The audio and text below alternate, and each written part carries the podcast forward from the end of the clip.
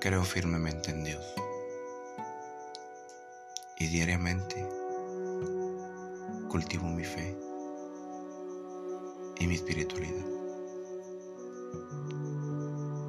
Pero realmente a veces no entiendo cuando las personas dicen que el tiempo de Dios es perfecto. Esto lo digo porque las veces que lo he escuchado ha sido justo luego de que les ha sucedido algo bueno. Entonces, me surgió la duda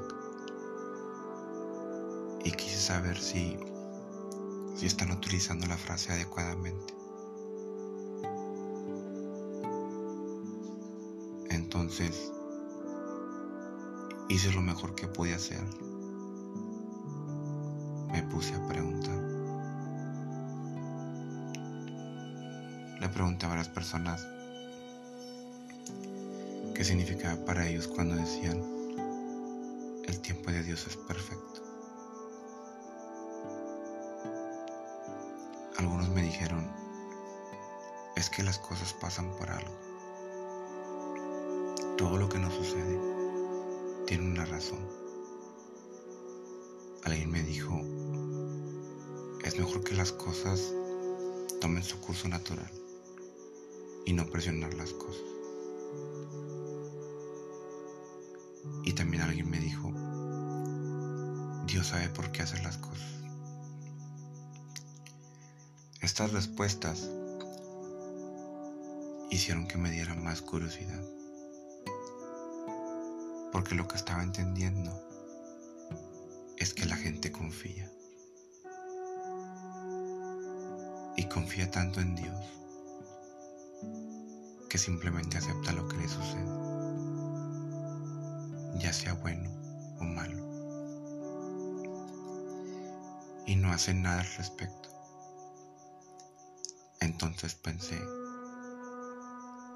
si lo que nos sucede es bueno, pues está bien. Pero si es algo que no queremos,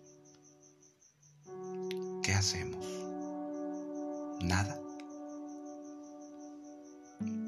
Me puse a leer algunos artículos en internet y quise tratar de comprender.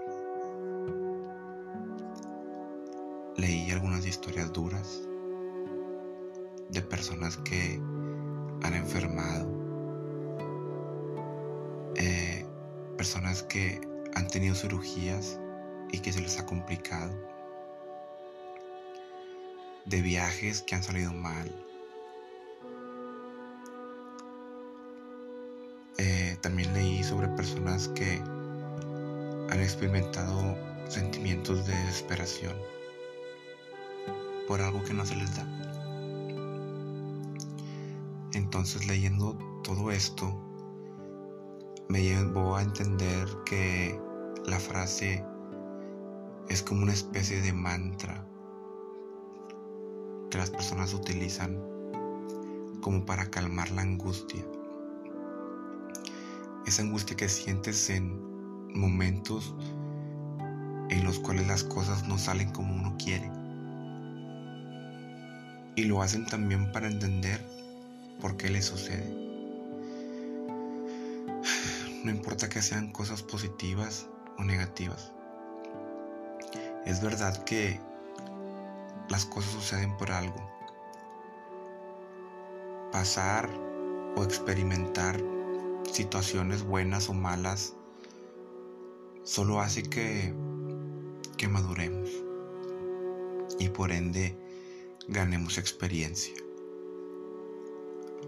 Ahora entiendo que por cada cosa que pedimos o deseamos, hay un tiempo de espera y es inevitable.